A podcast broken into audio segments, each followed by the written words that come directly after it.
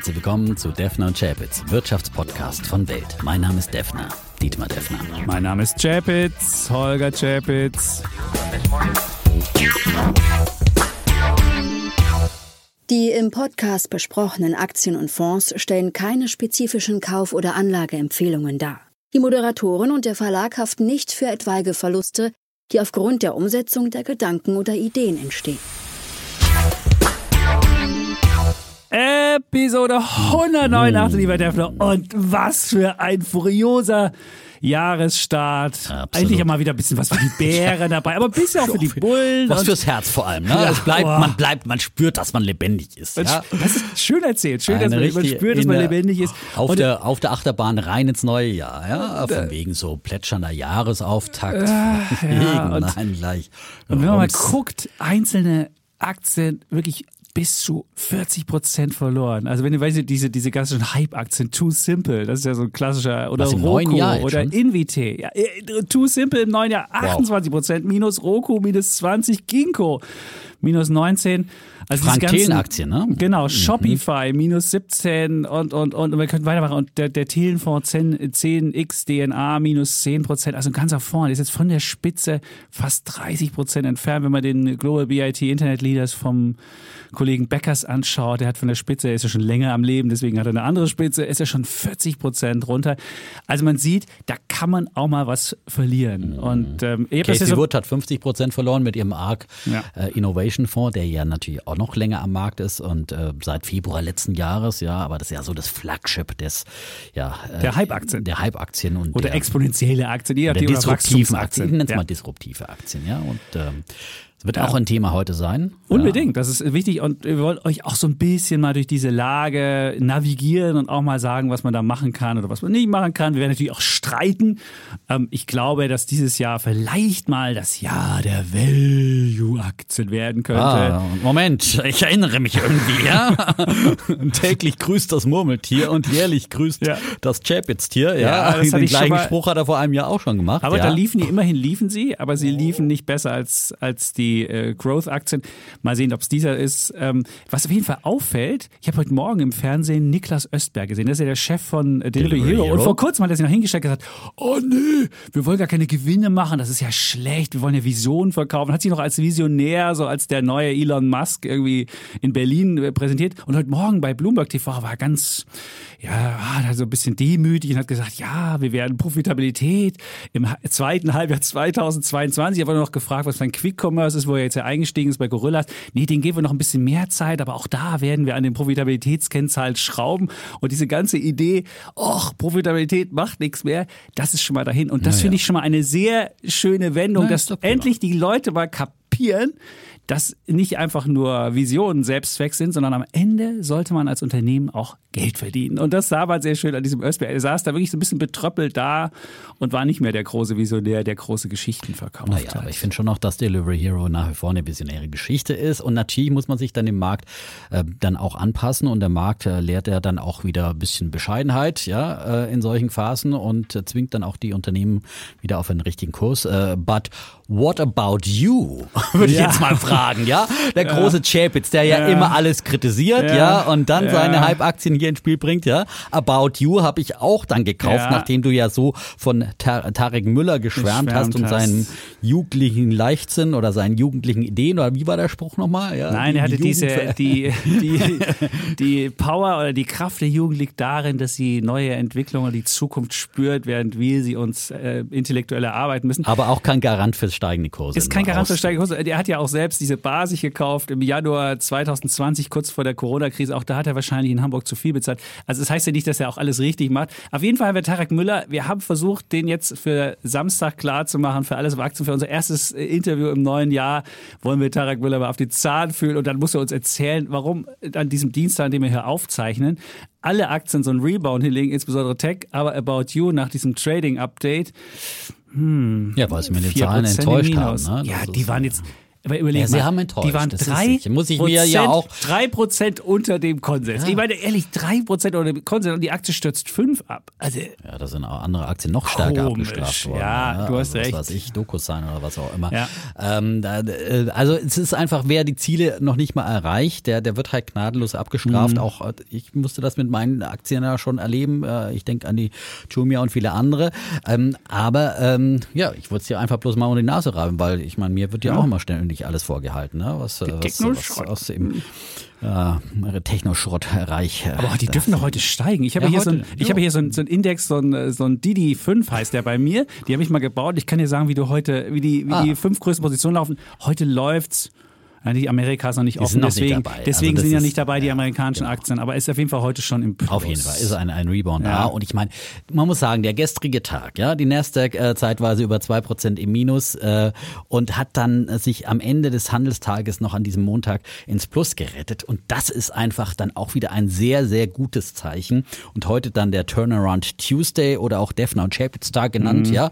Äh, wir haben ja schon festgestellt, dass historisch an diesem Tag, ja, bevor unser Podcast ausgestrahlt wird, kommt der Optimismus zurück, der Defnersche Optimismus. Und äh, das mag schon ein bisschen sicherlich äh, für So, dieses Jahr dann äh, Die Berg- und wegweisend sein, dass waren es 2000 aus, da hat die Nasdaq auch mal 7% runter, dann ging sie wie 7 wieder rauf und alle sagten, jetzt haben wir mal kurz nach unten geschnuppert, dann geht's weiter nach oben. Dieses, diese beide Dip-Mentalität, glaube ich, ist, diesem, ist in diesem Jahr muss man vorsichtiger anwenden. Man muss genau gucken, wo der Dip stattgefunden hat und wo man nachkaufen soll. Natürlich gibt's auch Qualitätstech, keine Frage, aber es gibt viel Schrotttech, so Konzeptaktien, die, ja, die sind, die, da würde ich nicht sofort beide Dip machen. Und eine meiner Ideen für 2022 hat er auch richtig in die Fresse bekommen, nämlich der Nasdaq Biotech Index. Die sind ja in der vergangenen Woche gleich mal 6% gefallen. Also Biotech hat es wirklich hart getroffen, weil da ja, da ist ja weder Gewinne, manchmal auch noch nicht mal Umsätze. Und das ist natürlich in diesem Umfeld, wo Leute jetzt mal ein bisschen, ey, show me the money, ist ja so ein bisschen das Motto. Das ist natürlich für solche Sachen schwer. Trotzdem würde ich jetzt meinen Nasdaq-Sparplan, den, den äh, Nasdaq Biotech-Sparplan, das ist ja das Schöne. Jetzt kriege ich ja den Kram günstiger. Also insofern, das ist für mich dann immer so die, das Schöne an der und Sache. da muss man halt einfach mal, wir diskutieren das Thema ja dann nochmal Ja. ausführlich am Ende der Geschichte und fragen Growth gegen Value und so weiter, äh, muss man jetzt umschichten und ähm, aber ich meine, allein das Beispiel Biotech zeigt doch einfach, äh, ich meine, ändert jetzt und der Grund für diese heftigen Wehen sind ja die äh, Zinsängste und die immer real werden, was ich ja eigentlich auch immer vorhergesagt habe, dass die amerikanische Notenbank doch äh, stärker meiner Meinung nach eben die Notenpolitik, äh, die Noten. Bisher die, hat sie nur gesprochen, sie hat noch nicht aber- gehandelt, richtig. ja, bisschen bisschen das wird- Tapering hat sie gemacht. Okay, bisschen das ist- Tapering hat sie ja. gemacht, aber sie werden, sie sprechen so eine klare Sprache, da werden sie jetzt auch nicht mehr rauskommen. Und die ersten rechnen im März schon mit einer Mhm. ersten Zinsanhebung und vier Zinsanhebungen in diesem Jahr und zehn in den nächsten zwei Jahren. Also das ist richtig eine richtige Das wird es nicht geben. Ne? Da würde ich sogar dagegen Ja, wetten. so können wir ja gut wetten. Also das Da würde ich wetten. Ich würde sagen, was wettest du? du bist bei einem Prozent. Bei einem Prozent ist der Zinsschluss.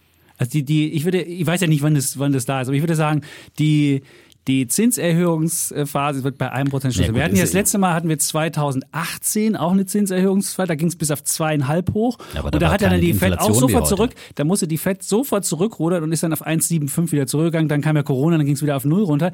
Aber ich glaube, du kriegst die Zinsen nicht über ein Prozent. Und das liegt auch alleine schon daran, dass du ich habe jetzt auf dem, auf dem Weg, als ich hergefahren bin, habe ich äh, einen Meier gehört, Christian Angermeier.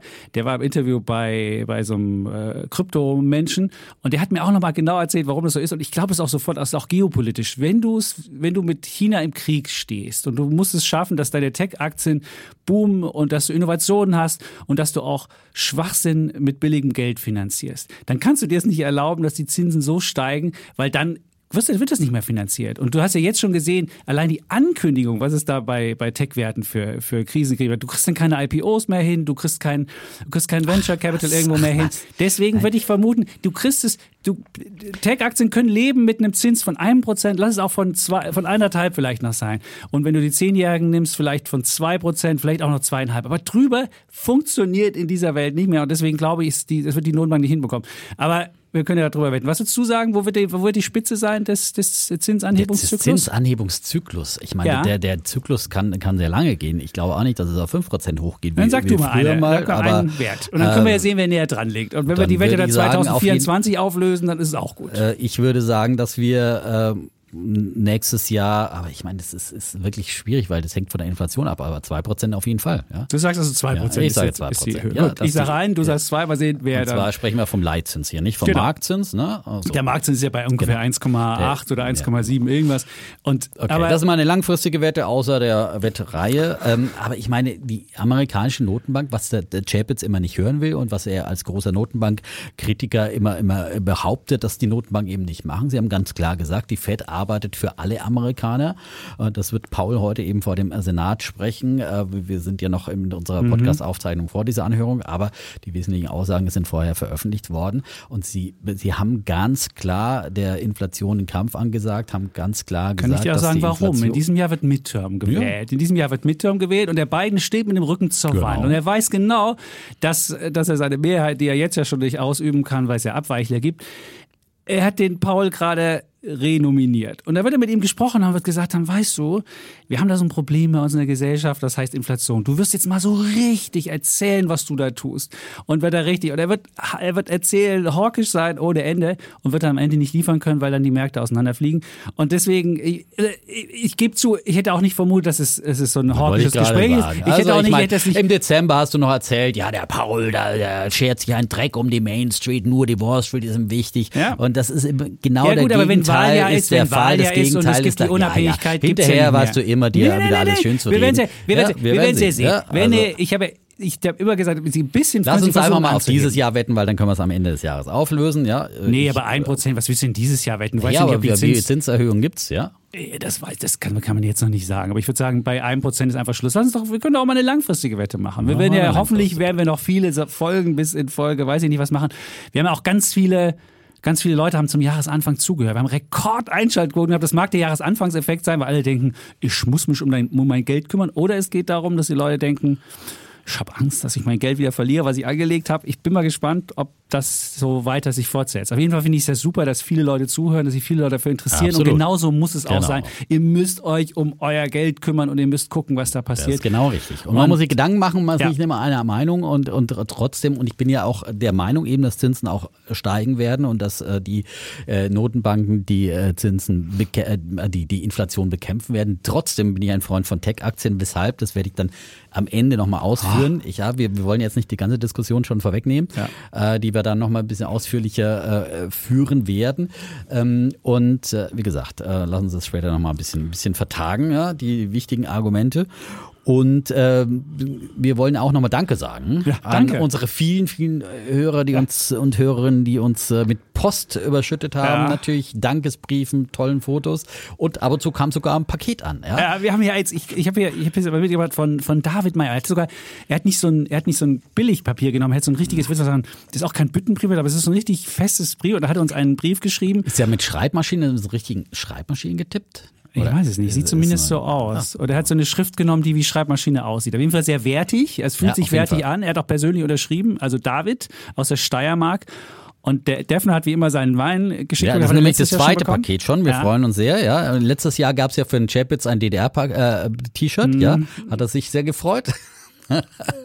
Ja, ich Für weiß mich nicht. gab es letztes Jahr einen Wein und dieses Da hat er Jahr. sich aber dieses Jahr wieder Ja, da- aber dieses Jahr, äh, äh, ich sag, ich will zwar auf, auf Instagram, ist ja mein Ziel, dieser, ich muss mal 10.000 Follower dieses Jahr schaffen und da muss man weniger narzisstischen, äh, eigenbrötlerischen Kram machen, sondern mehr Informationen. Das hat schon gut funktioniert. Ich mache viele Stories und äh, gibt Charts zum Podcast und was auch immer. mm. Aber ein Bild werde ich euch nicht ersparen können in diesem Jahr und das liegt jetzt auch an David, der nämlich eine Badehose im Lederhosenlook geschickt hat. Und wenn dann die Temperaturen das zulassen, werde ich dieses äh, Badehosenbild, was hier jedes Jahr einmal gibt, dann in diesem wunderschönen, Oh dieser wunderschönen Lederhosen-Badehose. Also, das wird, äh, ja, ich weiß auch noch nicht, was das Ja, wir sind geben gespannt. wird. Wir sind gespannt. Wir ja. sind gespannt. Auf jeden Fall vielen suchst du dir Dank. einen, einen Alpsee aus, ja? Ein so, See in den stimmt. Bergen, ja? Den Aachensee kann ich empfehlen, ja? Ist der sehr nicht so- schön da. ist der nicht so kalt? Der ist sehr kalt, ja? Siehst du? Also das ist, stehst du äh, da in deiner ein Badehose und schlotterst ja. da mit den Beinen und dann sieht das komisch aus. Dann denken die, was hat denn der da an? Oder was schlotter, warum ist das alles blau am Chapitz? Nee, wir gucken mal. Ich würde lieber was Mediterranes dann wählen als, als Kulisse. Aber du fährst doch immer durch, wenn du nach Italien fährst, durch Österreich, ja? Da musst du schon mit deiner Lederhosen, musst du schon dann ähm, Einmal anhalten? Berghintergrund brauchst du da schon, ja. Okay. Oder das werde ich im Hintergrund allem irgendwie reinschneiden.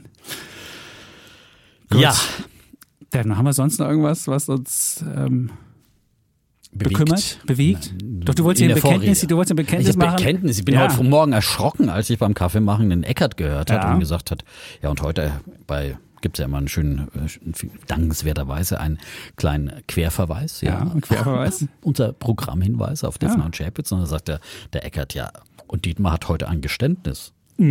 Dachte ich, okay, Hm. Ich bin verliebt in den ich weiß, ich weiß noch nichts davon, aber, Aber jetzt- der Chapitz wird mich sicherlich aufklären, Ja. was er dem Eckert denn gesagt hat. Ja, Ja, er verrät in mir immer, was wir diskutieren wollen. Ja, aber äh, was jetzt mein Geständnis sein sollte, bin ich nicht schlau draus geworden. Ja? Doch, das Geständnis. Also was soll ich gestehen? Das, Geste das Geständnis sollte nach? sein, dass du deinen Technoschrott nicht nachgekauft hast, wie du es ja sonst in Schwächephasen gemacht hast, sondern einfach behalten hast. Ich gestehe. Siehst du, Ja. das ist auch ein Ja, ich meine, ein alle haben ja bestimmt gedacht, dass der Defner jetzt bei 10 Dollar nochmal Ja nachkauft. gut, ich habe natürlich auch nicht, noch nicht mal ich verfüge über unbegrenzte Geldmengen. Ja, Äh, Echt ich würde ja nicht? mal Geld, gerne mir was, was ich dachte, drucken. beim Fernsehen, da, da, da verdient man so viel. Ja. ja, aber noch nicht mal jedes, jede, jede Woche gibt's einen Gehaltscheck. Ja. Stimmt, bei Defner müsste man. Bei den Kursen. Aber nein, ich habe eine Kleinigkeit habe ich gemacht Ja. gestern und ich habe Was hast du denn gemacht? ähm, ein paar äh, Cinco Solar Aktien verkauft, weil ich von denen eine große Position habe, Ja. nicht weil ich die verkaufen wollte, ich brauchte, ich wollte mir noch ein paar Optionsscheine, immer was Konservatives. In Schwächephasen, Ja. dass man. Was hast du denn da- was hast du für einen Optionsschein geholt? Aber dann habe ich mir ein paar konservative DAX-Titel geholt als Optionsschein. Einmal die Porsche Holding, ja, ein Optionsschein, der knapp aus dem Geld ist und ein auf die Bayer-Aktie. So, weil die Bayer-Aktie hat ja gestern, Mhm. äh, ich fand eine interessante Meldung, die auch relativ untergegangen ist, auch von dem, obwohl die Bayer hat gestern eigentlich dann im schwachen Markt zugelegt. Mhm. Äh, sie sind, haben eine millionenschwere Partnerschaft mit äh, dem kalifornischen Biotech-Unternehmen Mammoth Bioscience eingegangen, immerhin. Von, Okay. Chemie-Nobelpreisträgerin ist dieses Unternehmen mitgegründet worden. Und äh, ähm, das war eine Pionierin der CRISPR. Technologie. Und also sie, sie setzen weiter hier ähm, auf ähm, Zelltherapie und ähm, was ist das für eine genaue Technik? Das ist hier nicht erklärt. Aber ähm, also ich fand es eine spannende Sache und ich hatte jetzt sowieso die Bayer äh, schon länger wieder auf, äh, ich wollte es ja eigentlich ursprünglich auch als Idee für 2022 nehmen ähm, und, und war länger nicht mehr investiert, habe jetzt aber nicht so viel flüssige Mittel, aber ich gedacht, muss ich es mit einem Optionsschein machen, weil die Wette ist in erster Linie natürlich, dass sich da in Sachen Glyphosatprozess in diesem Jahr was tut. Und, Wie lange ähm, läuft denn der? der läuft bis. Ende des Jahres. Äh, ich glaube mit Basiskurs äh, 54, weil ich, ich wette jetzt mal auf das, Das ist aber krass, aber relativ. 55. Ja, relativ. Oder? Ehrlich, jetzt ist ja schon 8% gelaufen seit Jahresanfang, ziemlich gut. Also, Ich habe äh, gestern noch unter 50 äh, quasi äh, gekauft, Okay. ja. Also Glückwunsch. Also, so. Glückwunsch. Dann ist, Ähm, ist einer auch der Value-Werte, die läuft. Du siehst, Value läuft. Genau, Jahr. also Value ist ja auch Ja. nichts dagegen einzusagen, äh, kein Value zu haben, aber ähm, wie gesagt, das diskutieren wir noch. Und, und der Porsche Defner Holding. kauft selbst Value. Der Ja. Porsche gehört auch zu Aber wenn Value, dann- weil niedrig siehste- bewertet. Und erzählt mir nachher, aber ich will aber der große Tech-Onkel hier. Ja, ja, wie, gut. Aber los? dafür habe ich einen Put your Optionsschein. money where your mouse is, Dafür habe ich einen Optionsschein gekauft. So. Wenn du deine About You Aktie verkaufst, dann Die verkaufe ich nicht. Ich werde mit dem Müller erstmal reden und dann lasse ich es mal müllern. Und wenn der Müller mir nicht erzählen kann, was da los ist, vor allen Dingen, was ich ja faszinierend finde, wo meine Frau mich darauf hingewiesen hat, ich meine, er macht ja immer einen auf, auf Umwelt und auf, er will die Welt verbessern. Und eigentlich muss er ja dafür sorgen, dass die Leute ganz viel Klamotten kaufen, möglichst kurz anziehen und wieder neu kaufen und das ganz oft dreht, damit da was läuft. Und den, den ganzen Recycling, Klamottenkram, Ja, aber die haben Reuse ja und auch, sonst was. ja. Das ist ja eigentlich nicht in seinem Interesse, da wird er keine Gewinne machen. hat jetzt bin ich mal auch. gespannt, er wie er diesen, als Geschäftsfeld, oder? Natürlich hat er das, aber das ist ja eh nur ein, das ist ja nur ein, nur ein Beigeschäftsfeld, was, wo du mit dir ja nur äh, für, für Werbung sorgst oder für gutes Gefühl bei den Leuten, aber damit machst du keine Gewinne. Ja, da muss man mal den, den Müller fragen, was hier los ist. Dann sagt er halt, es Und ist besser, vielleicht die ist das kaufen bei meine- mir die Klamotten als bei Primark oder sowas. Vielleicht ja, ist das mein, meine Charity, die, die About You Kauf. Das ist meine Charity. Ist natürlich, ich habe das dann gekauft, um was Gutes zu tun. Weißt du nicht? ja, habe ich mein, hab ich, hab ich mein, Ah, und mein Charity habe ich schon. Hab ich schon abseitige ökonomische Ideen. Das werde ich dann bei der Steuer ansetzen 2000. und werde Ja, sagen, das ja, ist eine genau. Spende gewesen. Spende, kannst für, mehr absetzen. Ja, für, ja, genau. für Gutes tun. Gut, wir gucken mal, was der Müller sagen wird. Vielleicht sagt er auch, äh, ist alles toll und dann, vielleicht bringt er noch so ein paar gute Sprüche und wir müssen noch mehr, Mehr Jugend, nachkaufen. ja. Dann wir werden es sehen. Ja, Ja, ähm, gut. unser Vorsatz wollen wir nicht brechen, 1,30. Letztes Genau. Mal haben wir ganz knapp versagt, aber heute haben wir uns einen Wecker gestellt. Ja, ihr habt Wecker gestellt und wir haben noch 1,10. wir machen das so wie bei ja. der, wie damals bei den Kanzlerkandidaturen, dass du sagst, so, jetzt haben wir noch so und so viel Dann Zeit. kommt die Tröte. wir haben noch 10 Sekunden. Ja. Und die, du magst dann hoffentlich nicht den Laschet. Der, oder wer hat so lange geredet? Egal. Der Laschet Die Älteren werden sich noch erinnern. Wer war dieser Laschet? Wer war dieser Laschet?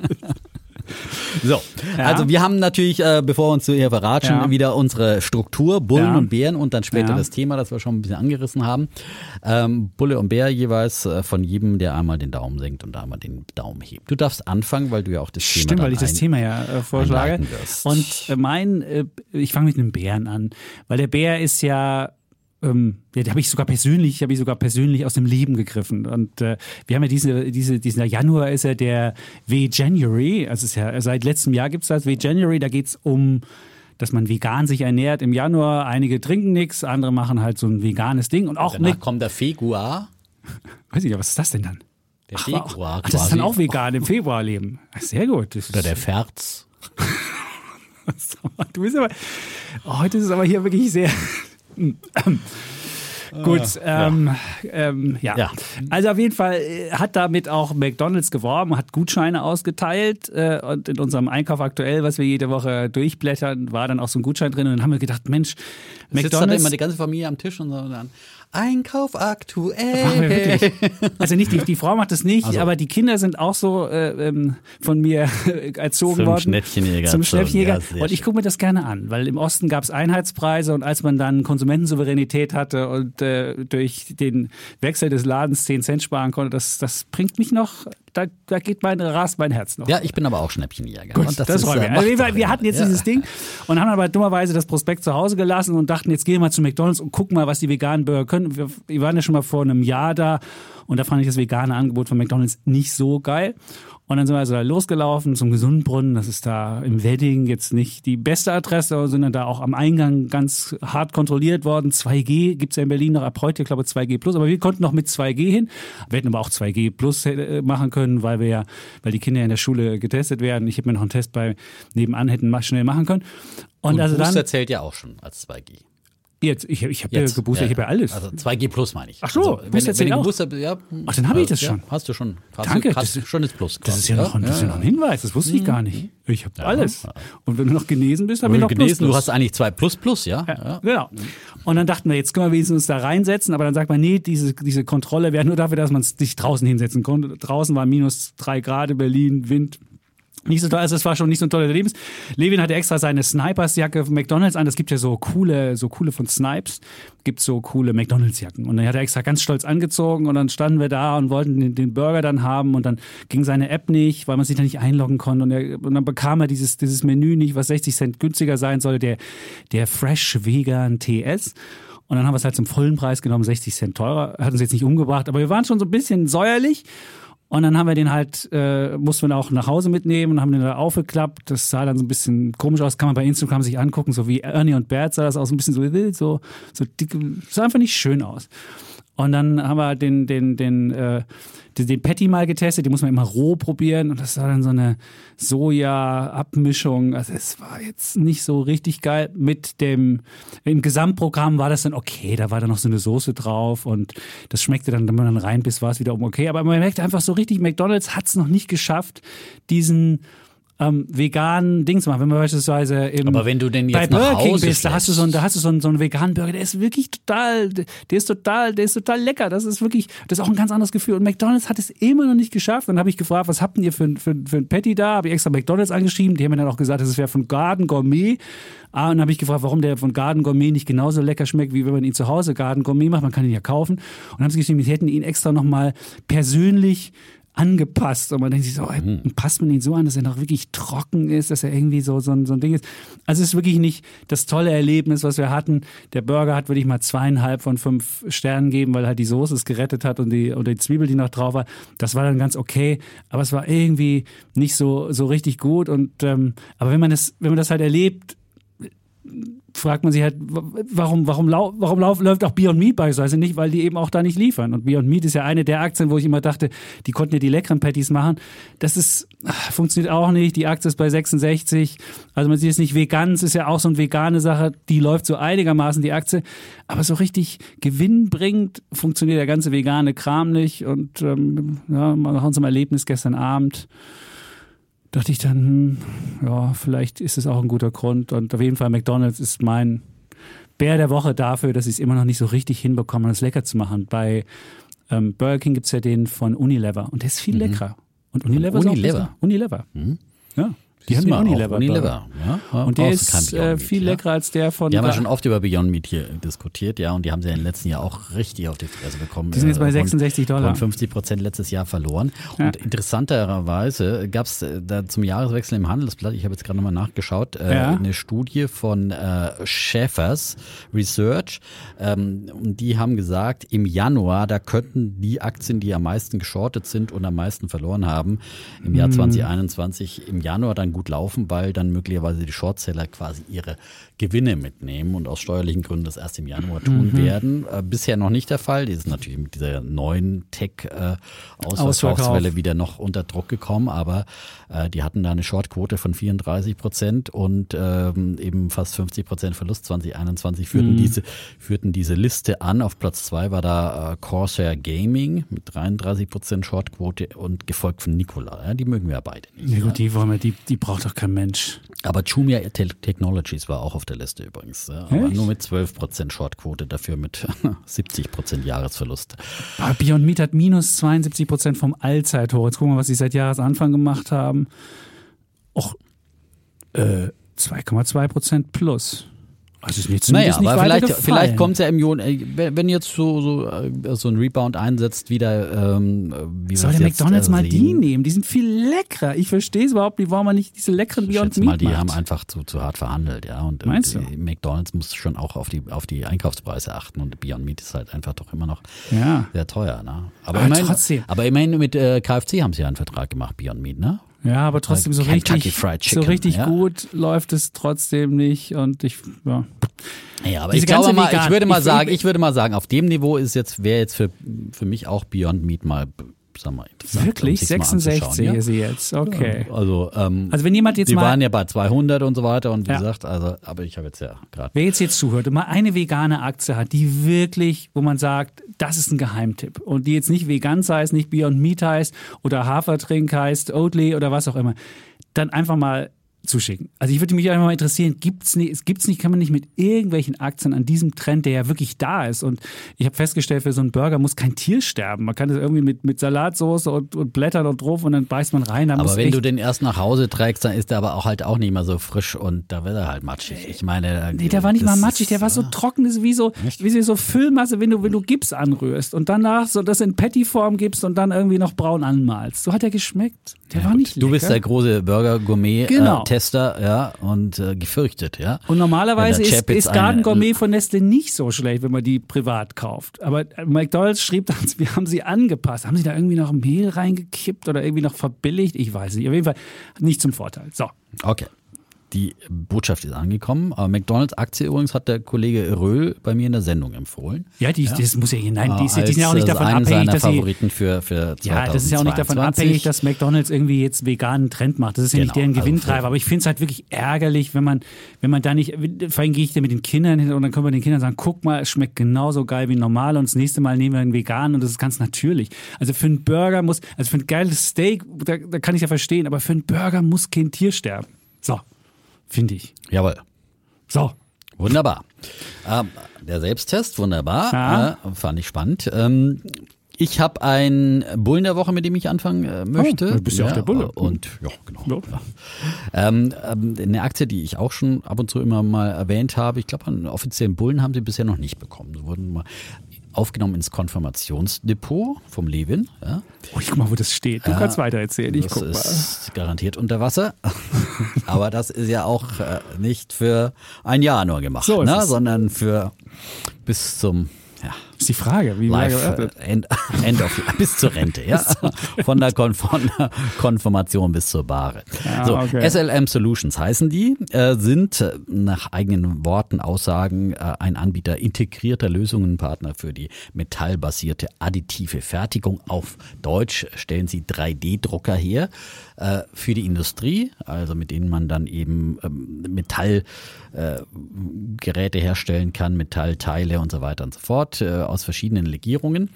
Und ähm, sie haben gestern, und deswegen kriegen sie jetzt mal einen Bullen der Woche, einen Auftrag vermeldet. Äh, die Überschrift lautete, führendes Raumfahrtunternehmen bestellt zwei äh, NXG 12600 bei SLM Solutions und verbessert damit seine Position beim Wettlauf ins All. Und dieses führende Raketenunternehmen, das kommt aus Kalifornien. Also Oh.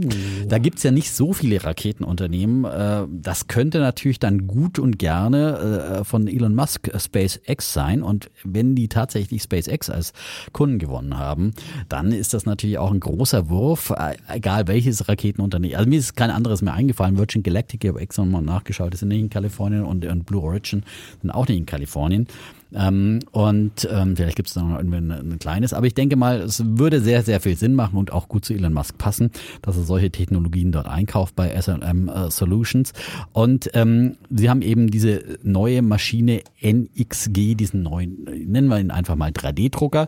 Ähm, NXG in der Kurzform, der muss offenbar äh, ziemlich gut sein. Äh, Sie sagen, der meistert viele Herausforderungen aufgrund des großen Bauraumes oder äh, es ist eine Sie in dem Fall, die NXG, ihrer Fähigkeit mit weltraumfreundlichen Legierungen wie Nickel und Kupfer zu arbeiten und äh, ihrer hohen Produktionsgeschwindigkeiten, die für die enormen Anforderungen des Raumfahrtsektors entscheidend sind. Ja. Und wenn Sie also hier Fuß fassen können mit dieser Maschine, mit diesem 3D-Drucker, dann ist das sicherlich ein weiterer Ritterschlag für äh, SLM. Ich habe die ja schon länger so ein bisschen auf der auf der eben im Depot auch selbst äh, und ähm, finde ich sie einfach spannend, weil ich ja äh, die auch schon mal so als Pandemiegewinner erkoren habe und als Gewinner dieser ganzen Lieferkettenproblematik, ähm, weil ich glaube, dass viele viele Firmen darauf setzen, dass sie sich im, im Zweifel dann eben so irgendwelche Ersatzteile für die Maschinen dann äh, schnell mal selber ausdrucken bevor sie dann äh, aufgrund von Lieferproblemen äh, zu lange warten müssen und die, ihre Maschine da, da äh, lahm liegt und dergleichen oder eben auch andere Teile selber ausdrucken, weil wir hier eine quasi Deglobalisierung in vielen Bereichen haben, die Lieferkettenprobleme sicherlich dazu nochmal mehr beitragen. Und deswegen glaube ich unter anderem deswegen, dass äh, 3D-Drucker gerade in der industriellen Anwendung ähm, eine große Zukunft haben und äh, sicherlich dann für die Raumfahrt und jetzt muss man, kann man ja ein bisschen weiterspinnen, ja, wenn dann äh, Elon Musk mit SpaceX zum Mars und überall hinfliegt, ja, und dann natürlich solche Maschinen mitnimmt, solche 3D-Drücke, um vor Ort dann äh, Dinge aufzubauen. Äh, das ist natürlich dann nochmal eine ganz andere äh, Zukunftsfantasie ähm, ähm, für solche, für solche Geräte. Und ich glaube, das zeigt einfach, wie disruptiv, wie disruptiv. Und ich meine, das ist eine To-the-Moon-Aktie. Ja, man muss einfach mal klar sagen. Heute sie 3,3 Prozent im Plus. Ja, und gestern haben die, die haben gestern überhaupt, die haben gestern erstmal bisschen positiv nach dieser Nachricht reagiert und Mhm. Aber sind dann aber wirklich. mit dem ganzen Tech-Sektor auch ins Minus gedreht und haben heute jetzt wieder ein bisschen aufgeholt, teilweise auch schon so Ja, wenn das die, genauso die gut 5% funktioniert wie, dies, wie, dies, wie diesen Impfen, was sie da mit der Druckmaschine macht, gemacht haben. Nein, das Der war CureVac. Das Ja. war deine CureVac, bitte. Ja. Also mal ne, immer schön Dorfkirche. Das Ja. Mhm. war, was Tesla für Cu- CureVac gebaut hat. Bei, bei, bei CureVac war nicht der Impfdrucker das Problem, sondern der Impfstoff, lieber Holger. Ja?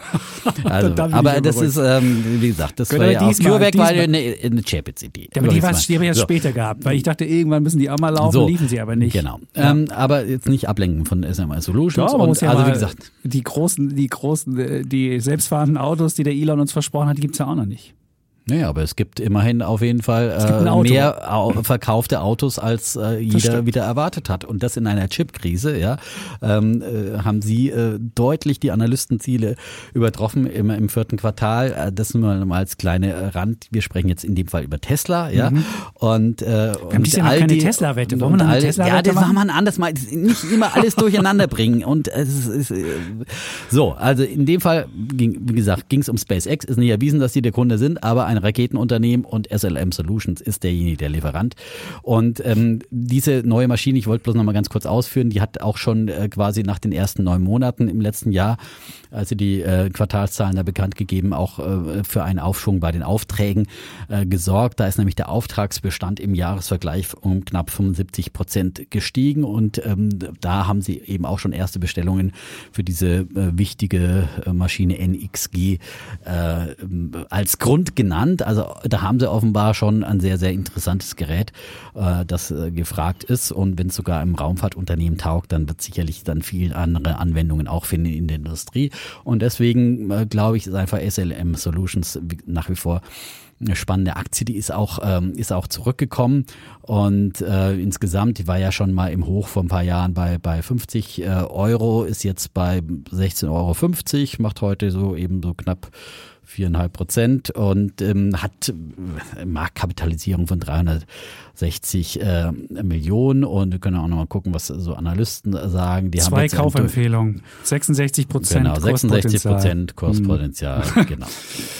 Ja. Einmal Strong Buy und einmal Buy. Ja, ist die mhm. Empfehlung. Also ist eine disruptive Technologie, ist ein Unternehmen, das noch keinen Gewinn macht, aber ich glaube, dass die eine spannende Technologie haben und das aus Deutschland und ähm, sind auch in den zum Beispiel in dem äh, 3D ETF, äh, 3D-Druck äh, ETF von Casey Wood mit vertreten und ähm, da gibt es glaube ich auch weltweit nicht so viele Anbieter, die so eine Technologie äh, zustande bringen und deswegen finde ich es nach wie vor eine spannende Aktie und bin froh, dass ich da investiert bin.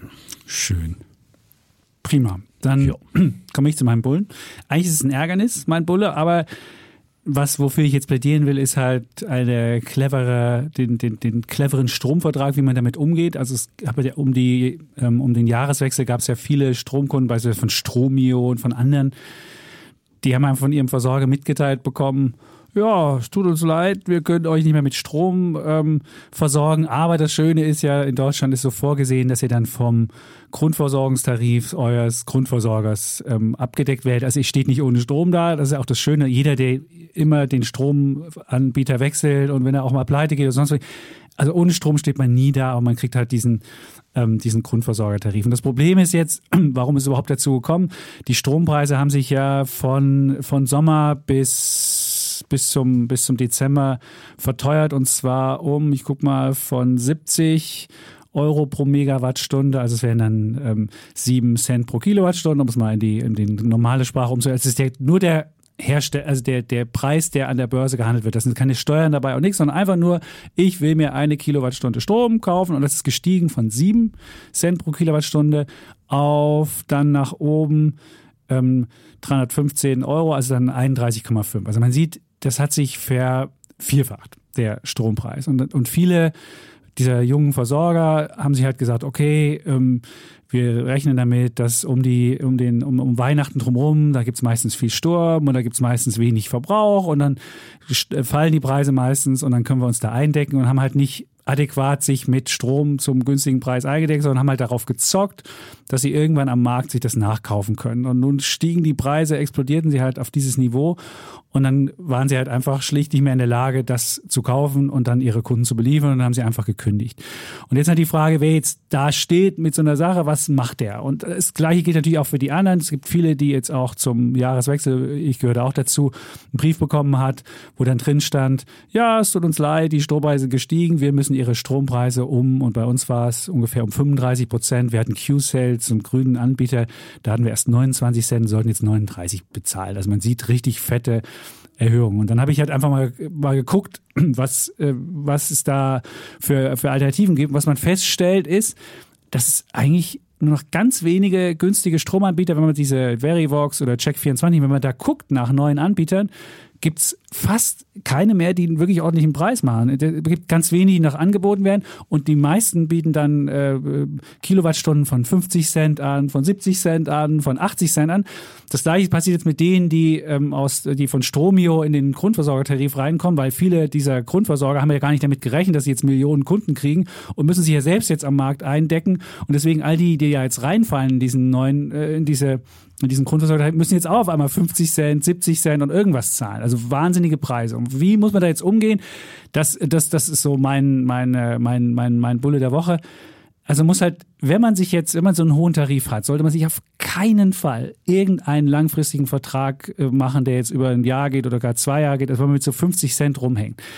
Ähm, die Preise sind deshalb so hoch, weil äh, die Gaspreise zum Jahreswechsel so hoch gegangen, weil die Russen nicht mehr so viel Gas liefern und derzeit werden halt die wird wird wird viele äh, Kraftwerke werden halt mit Gas äh, befeuert und man muss immer wissen, in, beim Stromverbrauch geht es immer nach dem Merit Order Prinzip. Also zuerst kommen die billigen Wasserkraftwerke, Windkraftwerke und Solar und dann kommt das nächste Kraftwerk. Wenn das nicht reicht an Strom, dann nimmt man das nächste Kraftwerk. Das ist dann die Atomkraft. Da haben wir ja leider vier Gigawatt in Deutschland jetzt abgeschaltet. Das gibt es also auch weniger. Dann dann kommt die nächste teure, das ist äh, Kohlekraftwerke und dann kommt halt das Gaskraftwerk. Und das Problem ist, wenn halt wenn das Gas so teuer geworden ist und das Gaskraftwerk der, der das Kraftwerk ist, was den Strompreis setzt, dann ist es halt dieser hohe Preis, der derzeit ist. Aber jetzt kann man ja hoffen, dass irgendwann die Gaskrise sich wieder normalisiert und dass dann auch die Preise wieder runterkommen. Und deswegen sollte man auf keinen Fall, wenn man jetzt irgendwie einen Stromvertrag macht, sich mit diesen 50 oder gar 70 Cent längerfristig binden, sondern soll halt hoffen, dass man irgendwie im Frühjahr oder im Sommer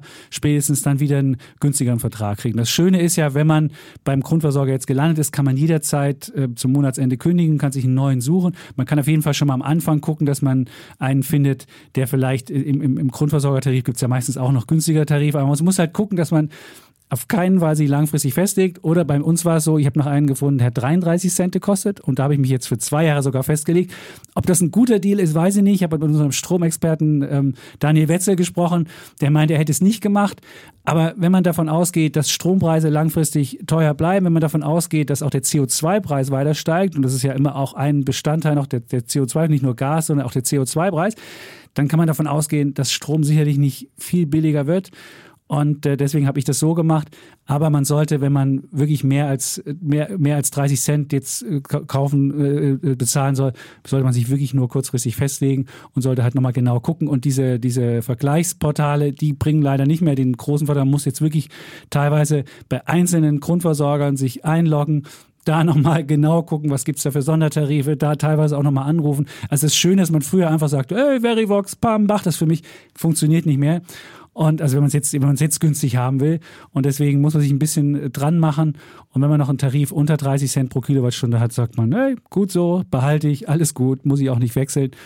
Und ähm, ja, das ist mein, mein Bulle der Woche, ist einfach, dass man sich jetzt in dieser energiewirren Zeit um seinen Stromvertrag äh, kümmern muss und das möglichst clever löst. Mhm. Ja.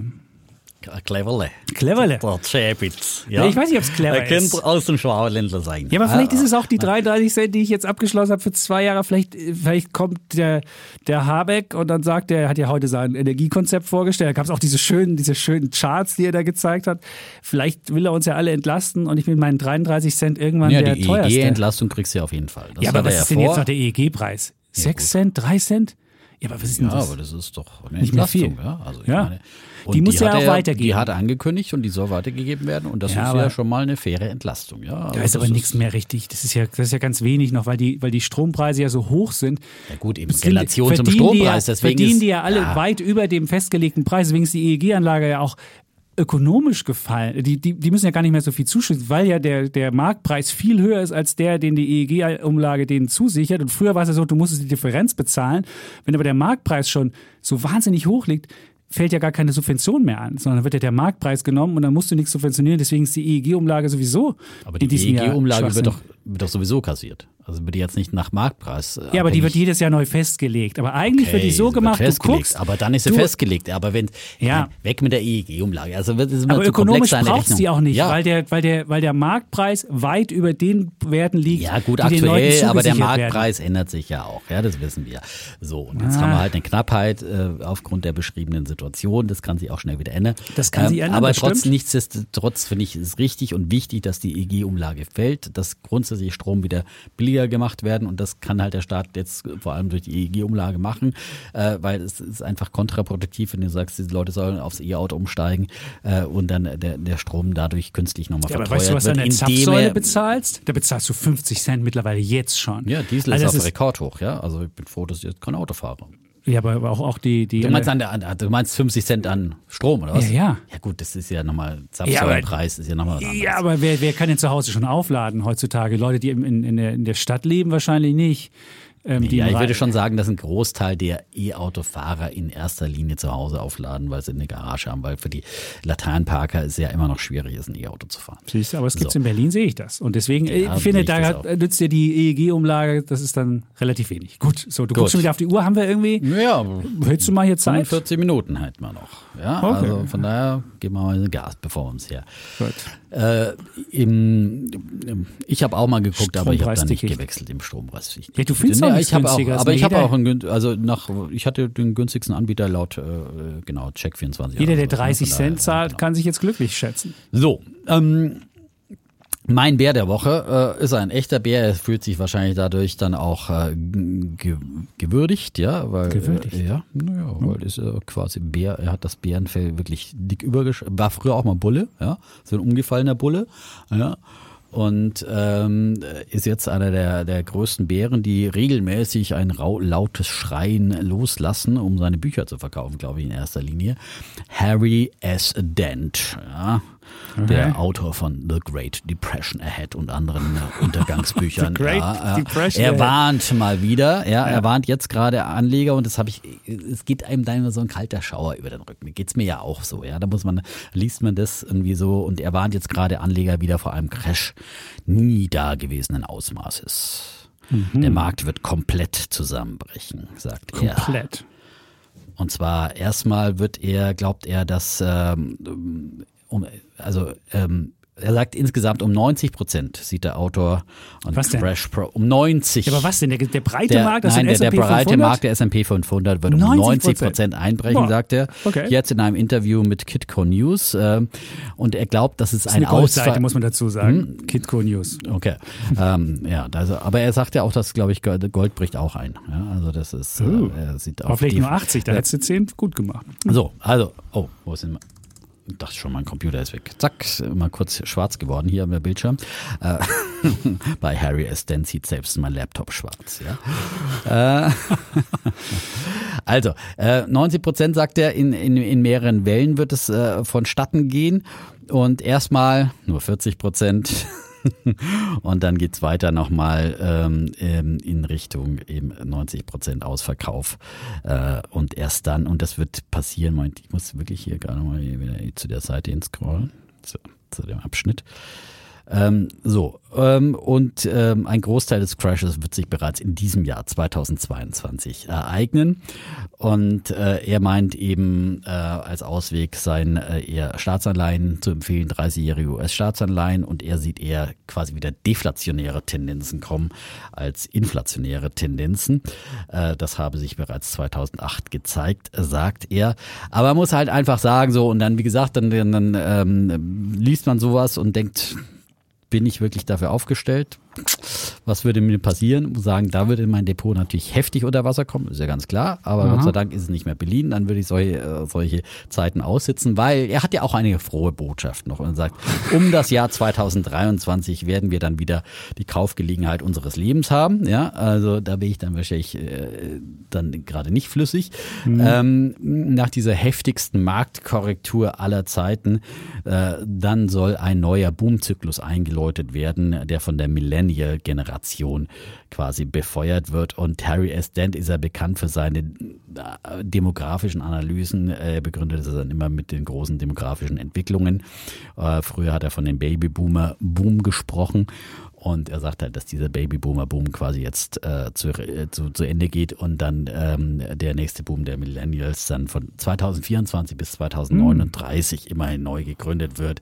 Aber ob es dazu eines Absturzes um 90 Prozent bedarf, das würde ich doch sehr, sehr bezweifeln äh, wollen. Ähm, denn äh, man muss sich einfach nur anschauen, wie oft Harry Dent diese, diese Aussage in letzter Zeit schon gemacht hat, immer in ähnlichen Worten. Defner recherchiert. Da Jetzt. brauchst du bloß mal Harry S. Dent und Crash eingeben bei Und? Google. Ja, und dann kriegst du halt immer wieder. Also das letzte Mal dann, äh, letztes äh, 25.07. äh, 21, Harry Dent, äh, der Crash kommt noch diesen Sommer. Ja, Also letzten Sommer, ja. Und da ging es mal kurz runter. Nicht 90 Prozent, aber ein bisschen. Ich weiß, was du letzten Sommer Ja, getan hast. genau. Ja, Es ging leicht äh, runter. Ja. Ja. Dann am 27. Ey, zwischendrin hat er es bestimmt auch schon mal gesagt. Ja. also 27.11.2020 im Aktionär Harry Dent. Horror steht für DAX, Dow und Gold vor der Tür. in einem neuen Interview prophezeit er den Einbruch klopf, der Aktienmärkte um Guten 40 Tag. Prozent. Horror. Und das, das nach dem Corona-Crash 2020 hat er einen Einbruch der, um 40 Prozent äh, prophezeit. Seitdem ging es eher nochmal um 40 Prozent nach oben, Mhm. vor allem beim S&P 500. Das dürfte so ungefähr die Hausnummer sein. Also, ähm, der Mann äh, liegt halt einfach immer wieder falsch, wie so viele Crash-Propheten, aber schafft es natürlich dann immer wieder auch für Verunsicherung zu sorgen und ähm, The Great Crash Ahead hat er 2011 äh, schon bereits veröffentlicht. Äh, damals hat er den Dow Jones dann abstürzen sehen bis auf 3000 Punkte und äh, also äh, war angeblich 2012 und 2013 dann Short. Also er hat immer wieder dann sicher sicherlich auch wirklich äh, sehr sehr verzockt, wenn er wirklich da Short gegangen ist. Und äh, 2009 hat er auch schon ein Buch The Great Depression Ahead veröffentlicht. Und vorher, ich kann mich halt noch gut erinnern, in, in den Boomzeiten der New Economy, da war er ja immer der Bulle. Ja, äh, um die äh, in den 90er Jahren hat er auch den, durchaus mal die, Mitte der 90er noch mal den kommenden Aufschwung vorhergesehen, aber dann halt immer noch mal eins draufgelegt, als äh, der Boom eigentlich schon zu Ende war. Und äh, The Roaring 2000s, äh, das hat er ab 1998 äh, veröffentlicht. Da hat es noch ein bisschen geroart, aber dann mit dem Beginn der 2000s äh, war es ja dann auch zu Ende mit dem Roaren. Äh, so äh, und da hat er äh, hatte er eigentlich eine Blütephase versprochen hier, die den DAX, äh, den Dow Jones damals bis zum Ende des Jahrzehnts auf 40.000 Punkte führen würde, also Ende des ersten äh, Jahrzehnts der 2000er. Auch da lag er komplett daneben. Er hat also diesen Crash überhaupt nicht vorher gesehen und ähm, und dann aber nach der Finanzkrise 2008 äh, ist er vom Bullen zum Bären mutiert und schreibt seitdem frei, äh, fleißig Crashbücher. Damit verdient er sicherlich viel, viel Geld, wie auch die Crash-Propheten hierzulande. Aber seine Vorhersagen sind bisher nie eingetroffen und toi toi toi werden in dem Umfang auch nicht eintreffen. Ähm, es gibt immer Korrekturen und manchmal auch heftigere und bei den äh, vielen Technologieaktien haben wir ja schon solche Korrekturen natürlich teilweise gesehen, aber dass ein gesamter S&P 500 90 Prozent abschmiert, das hat nochmal eine andere Qualität und deswegen glaube ich, sollte man sich davon nicht den Schlaf rauben lassen und deswegen kriegt der Herr Dent den Bullen der den, den Bären der Woche, weil er ein Bär ist und ähm, aber auch mit seinen bärischen Prognosen äh, bisher nicht richtig lag und wir wünschen uns, dass es weiter so bleibt. Ach, wunderbar. Ich gucke jetzt mal, ob wirklich der S&P schon mal dieses diese 90 Prozent gemacht hat. Das würde mich mal interessieren. Jetzt gucken wir mal, wie weit er hier zurückgeht von der Historie. Es könnte natürlich in den, in den 20er Jahren gewesen sein. Ah, hier gibt es den S&P gibt es zurück bis 1925. Also kann ich mal schnell gucken, ob das irgendwie... Also in den, in den ja, wir gucken mal, aber 1920er irgendwie Jahren, ob das mal äh, funktioniert so, hat. Ich gucke mal äh, bis 1940. Warte, dann gucken wir mal, ob hier was geht. Und da ist er gefallen von sage ich mal, den Höchststand. Jetzt kannst du, kannst du es ausrechnen. Also er ist der war, der S&P war im Höchst ähm, im 1929 31,86 Punkte. 31, ja. Ja, das ist die Feier ja. mal. Also wenn du siehst, er ist heute bei 4.600 irgendwas. Ja. 31,8 und ist dann gefallen bis auf 4,4. 4,4, aber das sind natürlich keine 90 Prozent, weil dann müsste er auf 3,1 gefallen sein. Ja, aber es ist aber auch schon- das ist aber, aber schon fast 90 Prozent. Das ist fast 90 Prozent. Also jetzt sei mal nicht Historien vergessen, da gab es schon mal. Ja, gab's schon. Mal, Gab's ja. zugegebenermaßen große Depression, 500 für da vier gab's- Punkte kaufen. Ja. Stimmt. Wenn Nein, aber überlegst, das war ja Wenn genau. du damals eingestiegen wärst, Genau. 1932 bei Aber das, 4. äh, Da muss man halt wieder sagen, das war halt die Weltwirtschaftskrise und die damals eben auch von Notenbanken damit befeuert wurde, nochmal letztendlich. Nur gut, der Crash war vor der Weltwirtschaftskrise, aber dann im, im Verlauf dann der. der waren die Roaring. Twenties, wo alle Leute dachten, anything Genau, goes und dann äh, war zu viel gegangen. Genau. Ach, Aber gut. wir haben auf jeden Fall nicht so eine Euphoriestimmung jemals gehabt in den letzten äh, Zeiten an, an den Märkten, vielleicht in einzelnen Teilbereichen, aber nicht im gesamten Markt, Mhm. wo alle verrückt nach Aktien waren und jeder, der die neuen Markt miterlebt hat, äh, ähm, zur Jahrtausendwende, weiß damals, dass damals einfach eine ganz andere Stimmung war im gesamten Markt und alle mit dabei sein wollten. Also von dieser Euphorie sind wir weit entfernt und äh, deswegen glaube ich nach wie vor, dass es weiter Korrekturen geben wird. Ähm, aber ähm, auf der anderen Seite man sich immer wieder besinnen wird und sie- sieht, dass Mhm. einfach Aktien doch mehr oder weniger alternativlos sind im Augenblick. Aber ich wollte noch Mhm. vielleicht eine Sache, weil du ja sagst, äh, der 2008, da war die Inflationsrate im Juli 2008 bei 5,6, Amerika jetzt immer gesehen. Und ein Jahr später war die Inflationsrate wieder bei minus 2,1. Also es kann wirklich einen schnellen Pivot da auch geben, weil du, mhm. weil er, weil er ja, auch, es gibt viele, die auch das wieder, wieder erwarten können. Also ich muss sagen, wir denken ja, dass die Inflation äh, gekommen ist, um ein bisschen länger zu bleiben, aber es, es gab solche Phasen, wo man auch ganz schnell das Ding wieder gedreht hat. Und wir haben jetzt ja jetzt, diese Woche gibt es ja amerikanische Zahlen, da wird ja 7% erwartet, Inflation für Dezember. Wahnsinn. Das wäre dann mhm. die höchste Rate seit äh, wahrscheinlich sehr, sehr langer Zeit. Und ähm, ja, ähm, warte, ich Absolut, ich meine, seit, seit den die, 80ern. Die, die, Wirtschaft sich wieder abbremsen und die Energiepreise mhm. dann deswegen zurückgehen, ja, wenn in einem Moment, wo vielleicht auch wieder mehr gefördert wird und, und, und, und Schluck, äh, Schub hast du wieder äh, mhm. quasi äh, ein Überangebot und äh, man muss es nur sagen, also das gibt es. Ist, ist alles möglich. Ist alles genau, möglich, ja, genau. Deswegen ist natürlich klar, ist gut, wenn man als Investor ganz breit aufgestellt ist, auf alle Szenarien vorbereitet ist, ja, wie Christian Röhl das uns immer äh, mhm.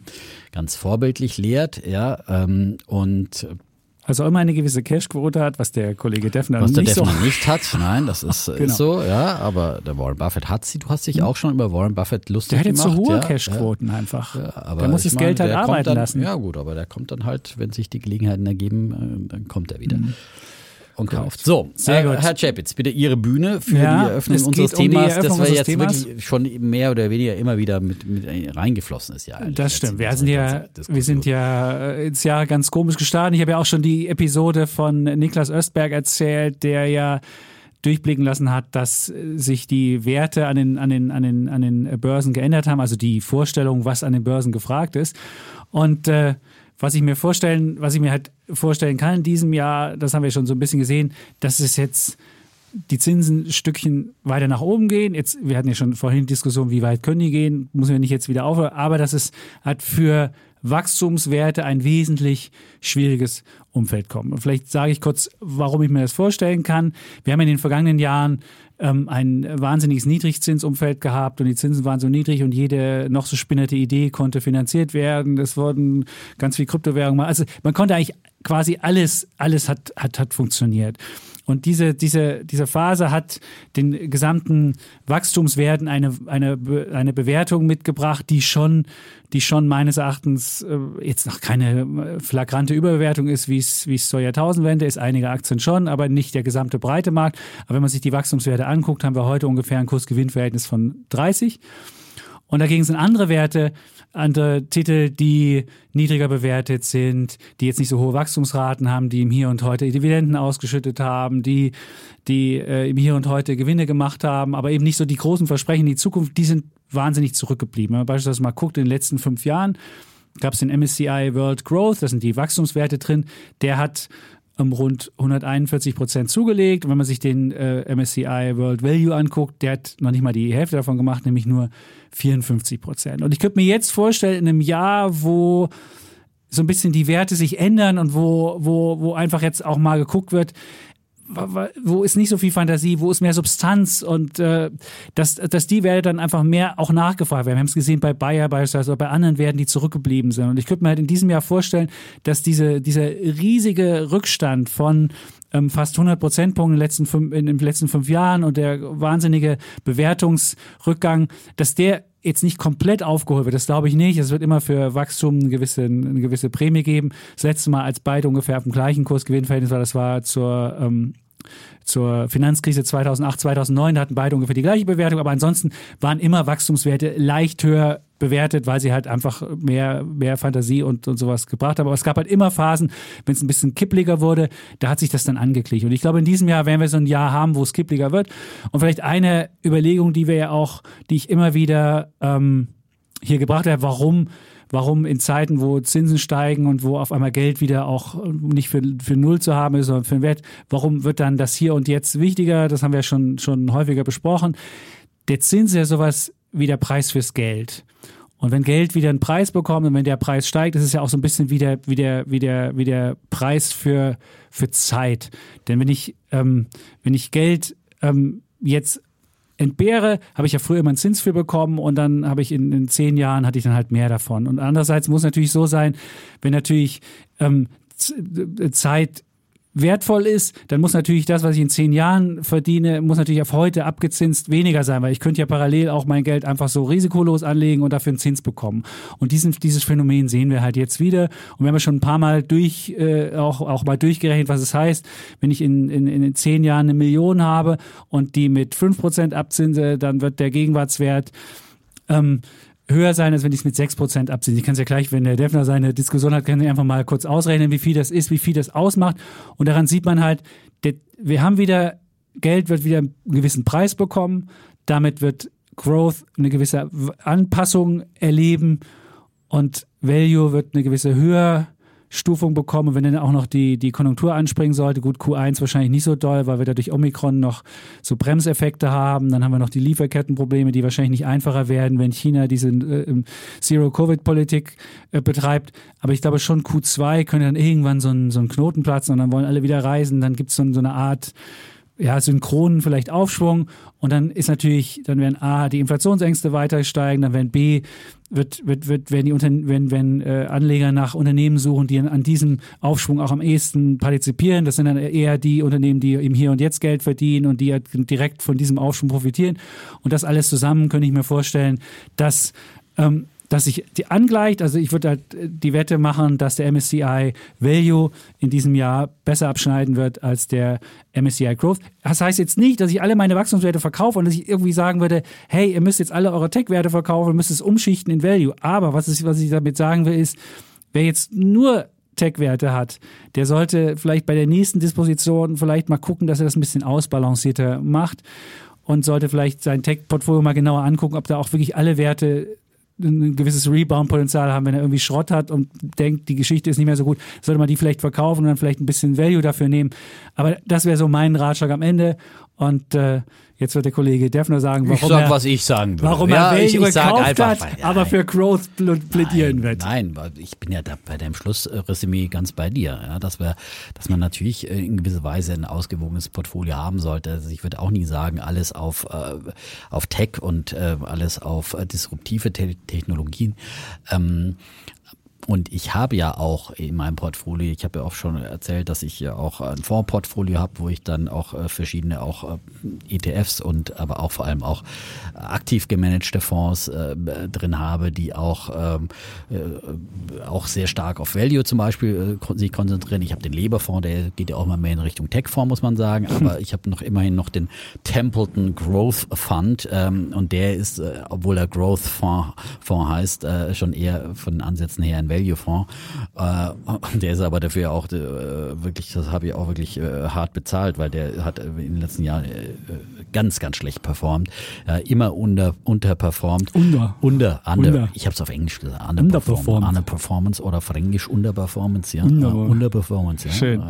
Nein, ähm, aber dann lasse ich halt dann trotzdem da als äh, Balance und beziehungsweise, weil ich da, da hängt auch eine Direktversicherung dran und so weiter, in die man dann immer reinspart und so weiter, dann kannst du auch gar nicht ändern. Aber das dann halt auch so normal. So, also man sollte diese Bausteine auch haben, äh, diese Value-Bausteine und wer jetzt wirklich ein Depot nur auf Tech und äh, disruptive Technologien aufbaut, der sollte wirklich da sich ein bisschen Gedanken machen. Trotz allem glaube ich, man kann schon auch ein Übergewicht in Tech haben, weil erstens ist ja heutzutage irgendwie alles Tech und was nicht, nicht Tech ist, äh, wird, wird, wird untergehen, wird wegdisruptiert. Das sieht man ja eben jetzt auch am Bayer. Wie gesagt, ich habe ja auch diesen Optionsschein da mir gekauft, weil, weil ich auch sehe, dass Bayer immer mehr in den Bereich ähm, der, der ähm, DNA-Technologie und so weiter und und äh, ähm, im, im Biotech-Bereich äh, da äh, reingeht in ihrer Pharmasparte und und äh, ähm, da äh, sich für die Zukunft fit machen und es ist jetzt nicht mehr nur der alte Aspirinhersteller und so weiter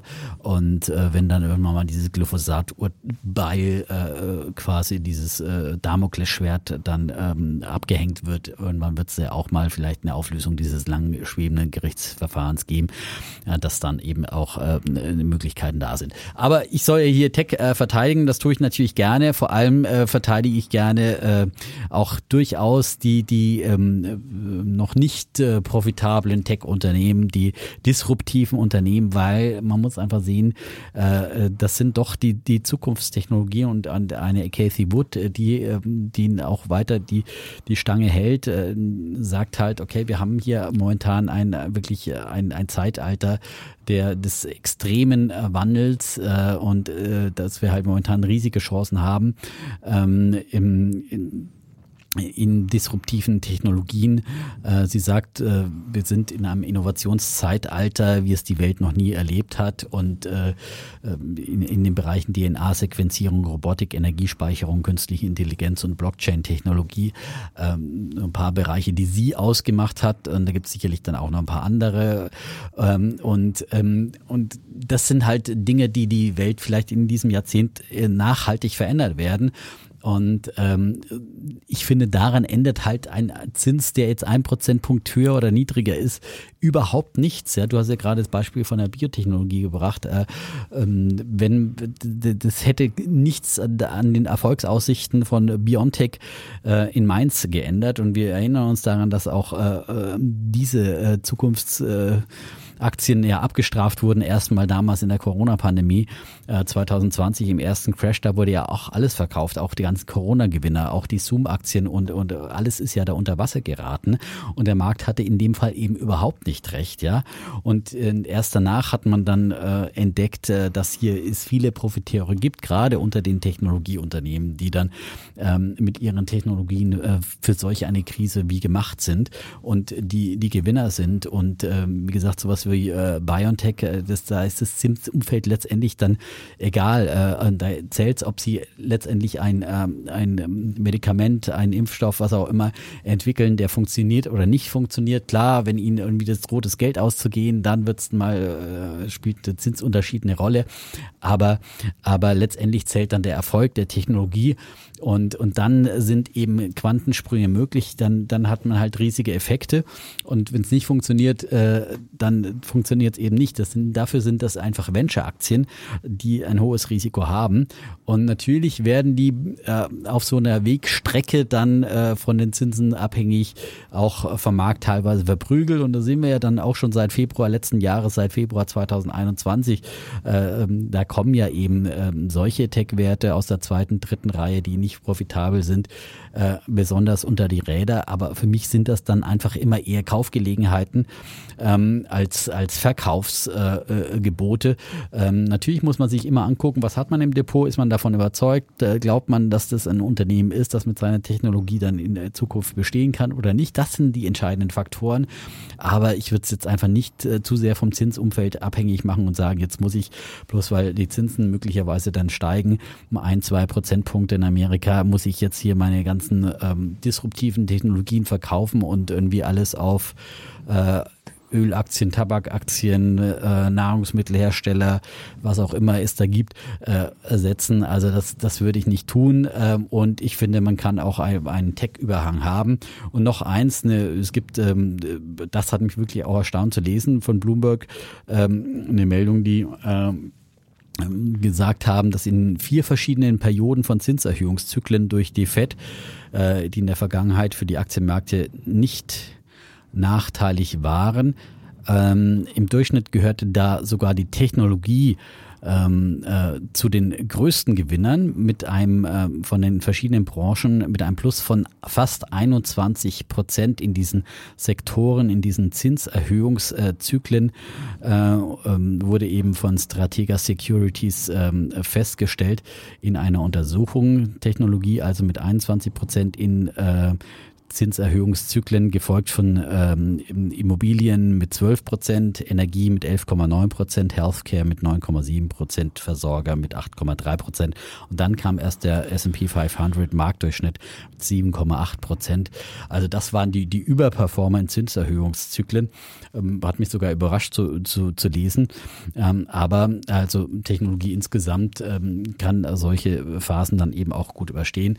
Heute ist sicherlich viel Technologie auch, das muss man sagen, Value. Ich würde eher solche großen Tech-Player wie Apple, Amazon, äh, äh, Alphabet, die wirklich solide Cashflows ja auch haben, äh, als eigentlich eher als Value-Aktien mittlerweile ein, einschätzen. Und so werden sie ja auch teilweise dann eingruppiert in den, in den Indizes. Also da sind ja auch viele Technologiewerte drin. Also für den großen Tech-Werten muss man sowieso eigentlich äh, sich in dem Sinn jetzt aus diesen Bewertungsgründen nicht, nicht verabschieden, sei denn höchstens aus, aus vielleicht, dass, dass die Aktie Aktien doch ein bisschen hoch, hoch gelaufen sind, äh, die eine oder andere im Vergleich gerade auch zu, zu, zu äh, zweitreihigen äh, Technologiewerten. Das kann man sich dann anschauen. Aber also äh, kur lange Rede, kurzer Sinn. Ähm, man sollte ein ausgewogenes Depot haben. Ich finde Technologieüberhang und äh, disruptive Technologien, äh, das sind aber halt dann auch die, die möglichen Tenbäcker und, und die man da hat und äh, das muss man mit seinem Risikoprofil ausmachen. Aber ich würde mich deswegen jetzt nur wegen der steigenden Zinsen nicht davon verabschieden und wie schnell es drehen kann, so eine Marktstimmung zeigt einfach dieser, dieser Montag an den Börsen, wo man irgendwie geschrien hat, oh Gott, alles raus, was Technologie anbelangt, zwei Prozent Minus und am Ende des Tages ist man schon wieder im Plus. Also so schnell kann sich auch eine Marktstimmung wieder ändern. Jetzt müssen wir erst wieder diese äh, neuen Informationen der FED einpreisen, dass es vielleicht bis zu vier Zinserhöhungen geben kann in diesem Jahr. Und äh, das wie die, die letzten Ankündigungen, die es immer wieder gab, äh, gab es da immer wieder mal kurze Verunsicherungsphasen, Volatilitäten, Abverkäufe. Und dann hat sich der Markt, auch der Technologieaktienmarkt, wieder schnell gefangen. Ich glaube, das wird auch diesmal wieder ganz schnell passieren. Naja, schnell wenn im März, wenn im März die erste Zinserhöhung kommt, na, der gesamte Tech-Markt, äh, Nasdaq schon. Der Nasdaq schon, Ja. aber wenn du die, die Klar, wenn die Hype-Aktien die Hype-Aktien, sind die seit haben Februar wirklich gefangen. Das stimmt. 2021 sind die gefallen. Ja.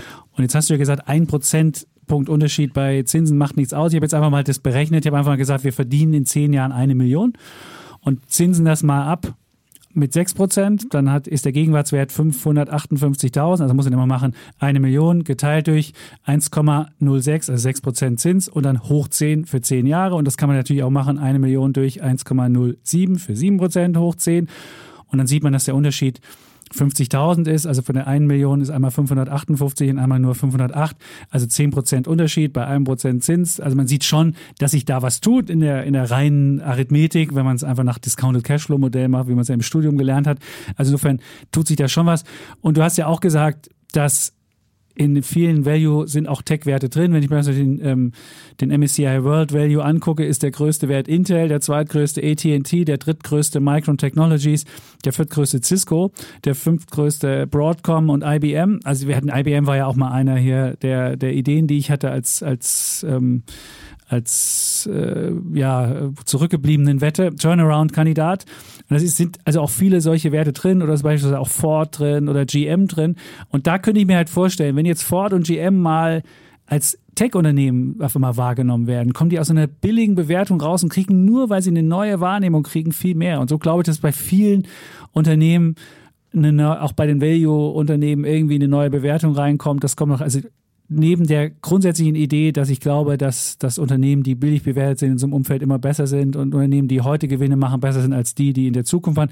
Wenn man sich die speziellen Unternehmen auch noch anguckt, glaube ich auch, dass das aus der Warte her sich Sinn macht. Daimler ist auch mit drin oder oder Banken sind in diesen in diesen Value-Dinger mit drin. Und ich glaube schon dieses Jahr sollten diese Value-Dinger in irgendeiner Form Growth mal outperformen und darauf ähm, ist meine Wette. Und ich glaube, klar, jetzt wird es immer wieder Gegenbewegungen von Tech geben. Nach so einem wahnsinnigen Ausverkauf ist es auch mal klar, dass es eine Gegenbewegung gibt. Aber ich glaube, in diesem Jahr, in den letzten Jahren gab es ja auch immer mal so ein kurzes Value-Aufflackern und das war dann immer so ein Headfake. Ich glaube, dieses Mal ist es kein Headfake. In diesem Jahr wird jetzt endlich Value äh, das machen. Also nicht die Täuschung, das Täuschungsmanöver links, links gucken und rechts vorbeirennen wie beim Basketball, das ist ja der klassische Headfake, sondern einfach ähm, in diesem Jahr wird äh, Value outperformen. Das ist auf jeden Fall unsere Wette. Wir gucken mal, wer am Jahresende dann richtig liegt es ist ja auch nicht klar, Tech oder nicht Tech, sondern es ist halt ist eher eine Bewertungsfrage bei dieser Wette. Und ich glaube halt, die niedrig bewerten, die müssen dieses Jahr mal ein bisschen was, auch mal was machen. So. Ich meine, von, von dieser Logik her glaube ich eben auch, dass es noch ein paar niedrig bewertete Tech-Werte gibt. Auch zum Beispiel in diesem Templeton Growth Fund ist der Samsung äh, der, der größte Posten, Ja. ist sicherlich ein Tech-Wert, der eher eher zurückgeblieben ist, äh, dessen Chip-Sparte vielleicht auch nicht ganz so bewertet wird, wie es eigentlich momentan äh, werthaltig wäre aufgrund der ganzen Chip-Krise und der Preise, die man dafür verlangen kann und äh, der breiten Aufstellung. Ähm, Ist leider nicht mit drin hier in diesem nicht in diesem. Value-Fonds. Äh, Ich gucke gerade, ob Samsung drin ist, leider nicht. Hm. Aber, aber ist auf jeden Fall, hast du recht, Samsung ist Aber ich glaube, es ist, ist vor allem, man kann nicht mehr so klar die Grenze ziehen. Das ist jetzt äh, Value und du hast nur noch äh, quasi Old Economy und New Economy, wie wir es früher gegeneinander aufgerechnet haben, sondern das ist, verschwimmt immer mehr. Und ähm, es wird spannend. Ich bin mir in der Wette auch überhaupt nicht sicher, ob ich die gewinnen werde. Äh, kann mir auch wirklich gut vorstellen, dass das, das, das zugunsten von Value ausgeht. Ähm, aber ich denke mal, es geht auch nicht nur um beim Geldanlegen jetzt um dieses eine Jahr und jetzt für dieses eine Jahr umzuschichten. Im letzten Jahr wäre es sicherlich äh, für mich dann gut gewesen, wo ich ja eigentlich doch diese Zinssituation eher äh, richtig vorhergesehen habe, äh, dann eher Tech-Aktien zu verkaufen. Aber man weiß es einfach nicht. Und äh, am Ende will ich einfach bei den großen Geschichten dabei sein, die die Welt verändern und ähm, die, die mögliche 10- und 20-Bäcker sind. Und äh, wenn man solche Aktien haben will, dann muss man halt auch mal so ein bisschen durch äh, Schwächephasen durchgehen. Und ähm, ja, da hast du völlig recht. Ich wollte immer eine, überprüfen, ob das Geschäftsmodell so, eigentlich so ist es. Aber ich habe eine frustrierende mhm. Erkenntnis. Ich habe das ja bei, bei Instagram reingestellt und habe dann gefragt. Also habe ich ja den den Thelenfonds und den Global BIT Fonds reingestellt und dann hat halt eine Frau hat mir dann geschrieben, es haben alle geschrieben, alle mhm. Männer, die mir geschrieben haben, gesagt, sie haben gehalten oder sogar nachgekauft. Und die einzige, die verkauft hat, war eine Frau. Und ich frage mich wirklich, und dann habe ich jetzt zurückgeschrieben, ähm, aber den Fonds kaufst du doch nicht auf drei Monatssicht, die kaufst du auf fünf Jahre Sicht. Und warum verkaufst du das? Man muss es doch eigentlich, muss man das doch ähm, muss man so einen Fonds, wenn man, ich meine, ich mein, vielleicht finden Sie den Thelen jetzt überbewertet und verkauft, dann kann ich das verstehen. Aber es ist jetzt nur wegen der Marktsituation. Ich meine, der hat halt auch die Two Simples und die, die Werte drin, von denen wir hier gesprochen haben. Und die sind halt runtergekommen und, äh, aber dann kann man das Ding ja nicht gleich, muss man ja von Anfang an wissen, was, so ist. Also gerade beim Fonds, wo man auch noch einen Ausgabeaufschlag so zahlt, das ist Ey, natürlich das, dann ganz unklug zu Also ehrlich, ich finde es, ich fände es schade, wenn insbesondere Frauen jetzt frustriert von diesen Werten sich zurückziehen. Also wir müssen jetzt ja auch mal einen Aufruf. Wir ist haben jetzt aber auch keine repräsentative Umfrage. Nein, ist es nicht. Aber ich glaube schon, dass es tendenziell so ist, dass Frauen dann schneller kalte Füße kriegen und dann schnell denken, huch, was passiert denn da und so weiter. Nee, es ist ein langfristiges Investment. Wenn ihr nur das Geld anlegt, was ihr wirklich langfristig entbehren könnt und was man in diesen Fonds von Frank Thelen packt oder Jan Beckers oder welche Fonds auch immer, das ist wirklich Geld, was man nicht einfach morgen wieder abziehen äh, müssen sollte, sondern das muss man wirklich langfristig. Dann kann man das auch aussetzen, kann sich angucken, wenn man nach einem Jahr oder zwei Jahren feststellt, der Bäckers ist so super gelaufen und der Thelen kann es nicht, dann kann man sagen, okay, dann kann ich den verkaufen und umschichten. Aber jetzt in so eine Marktschwäche das zu verkaufen, finde ich, wenn ich mit der, mit der Idee reingegangen bin, ich will jetzt exponentiell wachsende Unternehmen haben, nicht so gelungen. Also vielleicht die Aufforderung noch, dass man jetzt nicht blind irgendwas verkauft und sich vorher klar machen muss, dass solche Fonds auch mal 30, 40, 50 Prozent fallen können. Das ist in der Tat und ähm der Fall. Also es kann auch der Fonds eben 50 Prozent fallen. Und, mhm. Das heißt, im ähm, neuen Markt hat man das auch ja. erlebt. Viele haben das noch nicht erlebt. Aber man jetzt. muss auch sagen, dass viele der Fondsmanager von damals dann eben auch ähm, wirklich halt komplett abgeschmiert sind, die Fonds dann aufgelöst wurden, ja, äh, die auch mal Stars waren, wie Bernd Förtsch und viele andere Nord-Internet-Fonds, lauter so Sachen, die ich dann teilweise auch hatte. Also mhm. das ist, es gibt auch keine Garantie, dass ein Fonds wiederkommt und dass, dass das ein Fondsmanager äh, die Kurve kriegt. Aber ähm, in der schwachen Marktphase verkaufen ist dann sicherlich ist, äh, schlechter, dann wartet man lieber dann Erholung ab und wenn man denkt, oh, vielleicht bin ich doch ein bisschen zu falsch aufgestellt und äh, sollte auf anderen Beinen stehen, dann macht mal die Hälfte raus und die Hälfte irgendwo anders mhm. rein. Mhm. Und äh, grundsätzlich, glaube ich, sind solche Fonds auch als Sparplan gut geeignet, weil man dann ja automatisch solche Schwächephasen dann äh, nutzt, um Dips zu kaufen. Und ich glaube eher einfach, dass jetzt diese turbulenten Phasen infolge der, der dieser Zinswende ähm, die Märkte sehr verunsichern und dass es da doch eher Kaufgelegenheiten gibt, immer wieder solche Rückschläge wie gestern oder, oder wenn es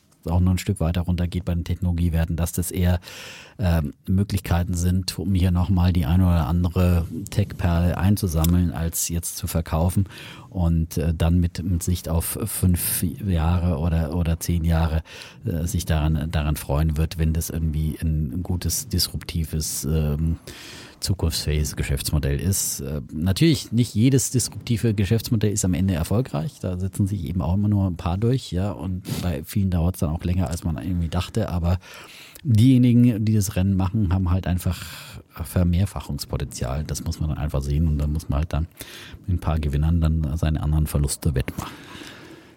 Ach, schön gesagt. Also ich habe hier beispielsweise halt, ich habe mir heute meine Liste ähm, bei Instagram reingestellt und dann sah man, welche Verluste teilweise Tech-Titel haben und dann fanden viele Cloudflare, Z-Scaler und Datadog als also habe ich von ganz vielen gehört, dass das die Werte wären, die sie nachkaufen. Also wenn ihr mhm. der Masse folgt und der klugen, den klugen Leuten zumindest, die bei mir folgen, das sind natürlich nur kluge Leute, dann haben die diese drei Werte als Nachkaufgelegenheiten Mhm. Sind vielleicht auch ein paar Pip-Glöckner-Werte drunter? Z-Scaler ist, glaube ich, Pip Glöckner. Pip Glöckner ist bei mir morgen an diesem Mittwoch in der? Börse Mittag. Habe ich habe ja bei unserer Weihnachtsfeier versprochen, Pip Ja. einzuladen ins Fernsehen. Habe ich jetzt wahr gemacht. Also er kommt morgen. Wir werden kein Streitgespräch führen. Echt ne? Streiten tue ich mir nur im Chapitz, auch nur Ja. im Podcast. Im Fernsehen, da Dann wird er wieder seine, Jeder seine wird er seine. Datadoc dabei und Cloudflare? weiß ich nicht. Ich Okay. keine Vorabinformation. Wird sich bestimmt was Kluges aussuchen. Hoffentlich ein paar zurückgebliebene. Ich werde nächste Woche im Podcast davon berichten. Kommt er zu dir ins anguckt. Nein, wir machen das per Zoom-Schalte. Wir haben zurzeit keine Gäste im Studio. Ach so, per Zoom-Schalter. Dann per sieht man vielleicht seinen. Balkon, äh, seinen, seinen Kamin nochmal und vielleicht im Hintergrund auch das Bild vom Reichstag. Das hat man auch bei der Fernseh, bei der, bei der Weihnachtsfeier gesehen. Da kriegen wir Mal noch einen. Blick ins Wohnzimmer. 12.45 Uhr, Das die Das Börse am. Mittag. Nicht verpassen. Falls nicht wieder irgendjemand eine Pressekonferenz geben möchte. Aber dann hast du ihn für abends auch nochmal, oder? Ich denke auch, dass Dann würdest du ihn, dann würdest du in die, in die 18 Uhr irgendwas. Und wir würden es auch ins Internet stellen. In das große Internet, ja. Macht das, er? Das, das, das neue Ding dann da, gucken wir uns ja. das mal an, wie er sich im, im Das Fernsehen. Neuland, ja. Wie er sich im also, Fernsehen abgibt. Dann Super. Auf, per Video. Bei Welt.de. Gut, mit dem habe ich ja gewettet, dass DAX besser abschließt als S&P 500 in diesem Jahr. Und Hoffentlich das, hast, hast du einen Überblick über deine Wetten, ja, am Ende des Jahres. Ja. ja, gut. Ja. Gut. Super. Wir wollen es nicht. Haben wir die Welt umrundet? Nein, wir haben die Welt umrundet, das jetzt in ungefähr 1,20, ja, und das, wir müssen es auch nicht künstlich in die Länge ziehen, ja. Und sagen dann einfach Tschüss, Und ciao. bleiben Bulle, Und Bär. Defner. Und Chapitz.